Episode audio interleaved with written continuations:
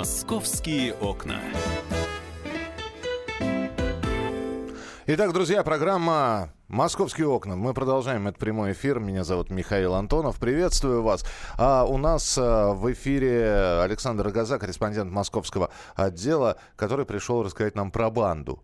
Привет, Миш. Привет, да. С утра что, пораньше, да, про за, банду. Что за банда? Слушай, ну сейчас в Московском областном суде начался процесс, который вполне можно назвать громким. А, с одной стороны, это группировка, которую сейчас судят, она состоит из 9 человек, специализировалась на ограблениях э, загородных домов. И, но самое интересное, что порой они э, входили в такие дома, что да, даже невозможно подумать, как это вообще э, в реальности выглядело. То есть э, все задержанные, эти обвиняемые, они граждане Молдавии. Приезжали в Россию якобы работать, там кто на стройках, кто якобы дворниками. Но на самом деле, конечно, кирпичи, цемент и прочие стройматериалы их вообще не интересовали. Они э, во время нахождения в России планировали и осуществляли дерзкие ограбления. То есть э, среди жертв этих людей например, герой России а, Ханалиев. Ой, нет, нет. Сейчас, прости, пожалуйста. Так, Александр, ну неважно, да, герой а, России, понятно. Да, так. Ханалиев, да, Умар Паша Ханалиев, это э, известный деятель ФСБ, чеченец этнический. А, то есть э, Э, схема была такая, то есть они никогда не входили в дом, когда там нет людей. А, для того, чтобы не сработала сигнализация какая-то мудренная, чтобы не заморачиваться с ее отключением, чтобы не приехал какой-нибудь наряд и не пострелял их там всех. Они входили в дом, а, связывали хозяев, пытали, выбивая коды от сейфа и блуждая по а, этажам, вытряхивая различные ценности. Так вот, среди жертв Герой России, оказался авторитетный бизнесмен Александр Аверин, которого, знаешь, называли в разное время одним из лидеров солнцевской группировки. То есть всех потрясает размах этой банды. А, и также крупные бизнесмены, например, из, из дома одного из бизнесменов, Андрея Назарова, который имеет отношение к совету директоров э, известного застройщика Гранель, они утащили ценности на 47 миллионов рублей. То есть размах там очень большой. Всего в деле 25 эпизодов. А, это не только Рублевка, но и все окрестности вот в Одинцовском районе и некоторые другие а, районы Подмосковья.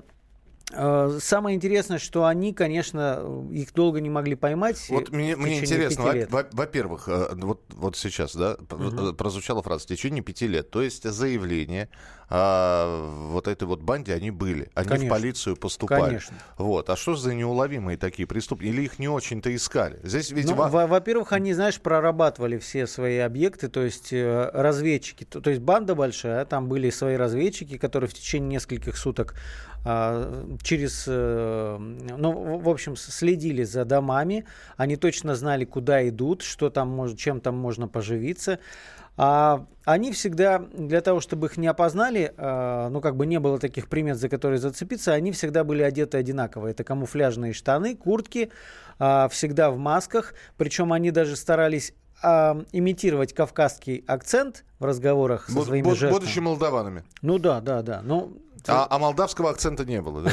ну, не знаю, молдавский акцент, наверное, нам сложно оценить. Ну, примавара, примавара, я нашли, что шитувара. Ну, если, да, вот ну, так ну, Вот. Ну, сошли бы за, поляков. Ну, в, в общем, э, знаешь, когда их искали, версии были разные. Искали отставных военных, потому что все было очень четко. Искали, опять же, кавказцев, потому что все а, жертвы говорили о кавказском акценте характерном, и причем они даже имена друг другу давали там, а, не, не настоящими называли Ги, Гиви, Гоги, ну, да, те, типа, ну, я да, понимаю, да. Типа того.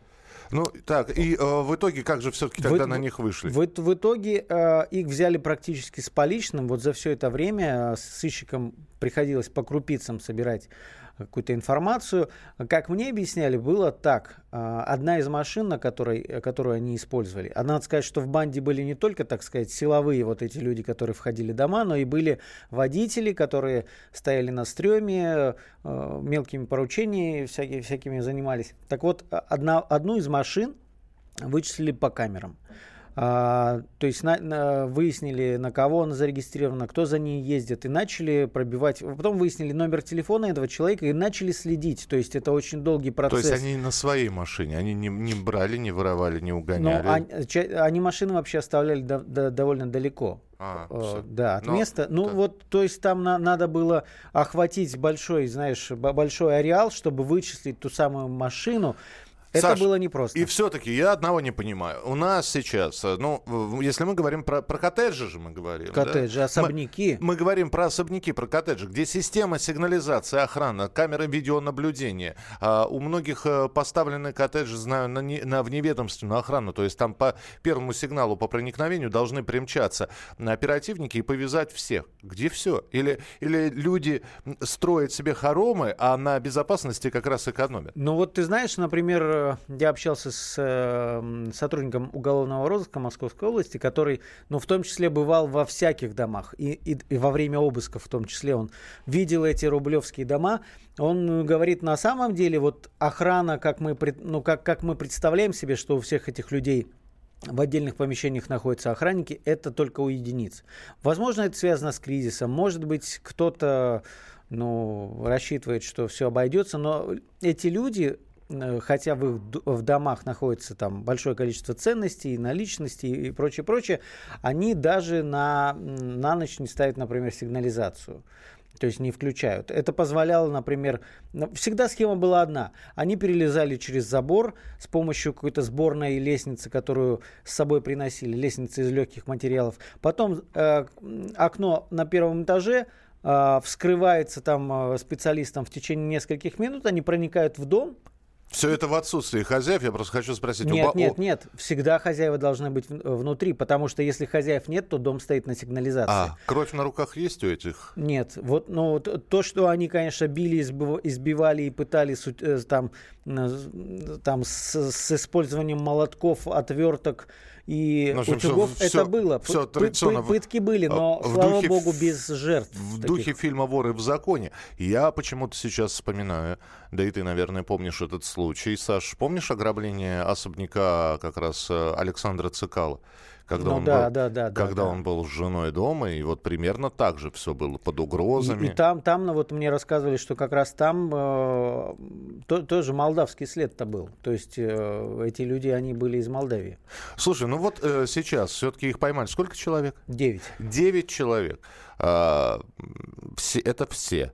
Или, да, или да. непонятно? Вот, вот из тех, кого выяснили, все, никого нет э, в, в розыске. Но там было интересно, понимаешь, вот костяк этой группы, там преступление с 2012 года, но у некоторых ее членов, они люди с подготовкой уже пришли в эту группировку, у некоторых ее членов там с 2009 года разные эпизоды на территории Москвы и Московской области. А как они находились э, в России? Э, по, по а, визе, а, они, по они въезжали как, они гастарбайтеры, как, как гастарбайтеры, как гастарбайтеры въезжали, у них был был, было несколько баз, одна из них съемный дом в Баковке. И после каждой акции они выезжали за пределы страны, вывозя в том числе и ценности. Ну, граница с Украиной для молдаван, ты знаешь, не представляет э, большой э, проблемы. То есть они вывозили ценности, и часть ценностей, похищенных в Подмосковье, в том числе нашли в молдавских домах во время обысков. Сейчас прошло первое заседание суда, да? Ну, второе уже. Второе уже, да. А, по совокупности эпизодов, сколько вообще эпизодов 25 известно? эпизодов, 25. общая сумма около 130 миллионов.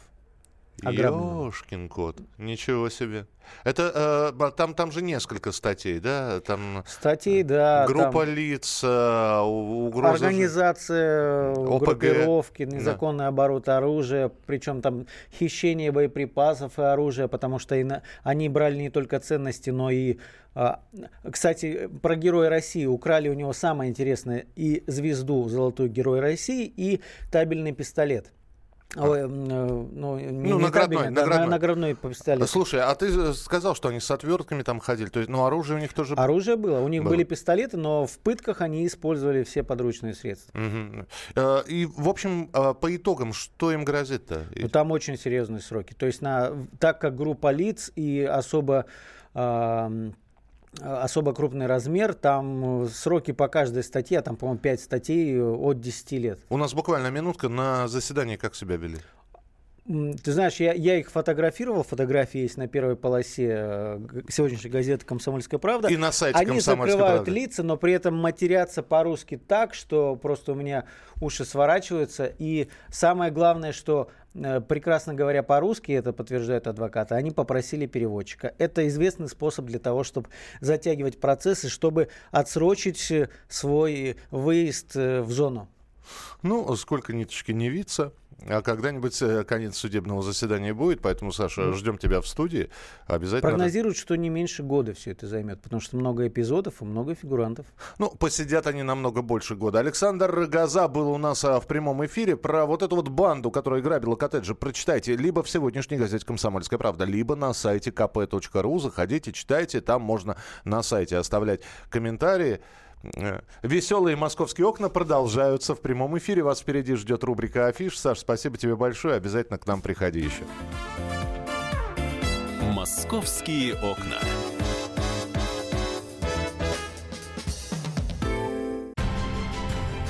Будьте всегда в курсе событий. Установите на свой смартфон приложение «Радио Комсомольская правда». Слушайте в любой точке мира. Актуальные новости, эксклюзивные интервью, профессиональные комментарии. Доступны версии для iOS и Android. «Радио Комсомольская правда». В вашем мобильном.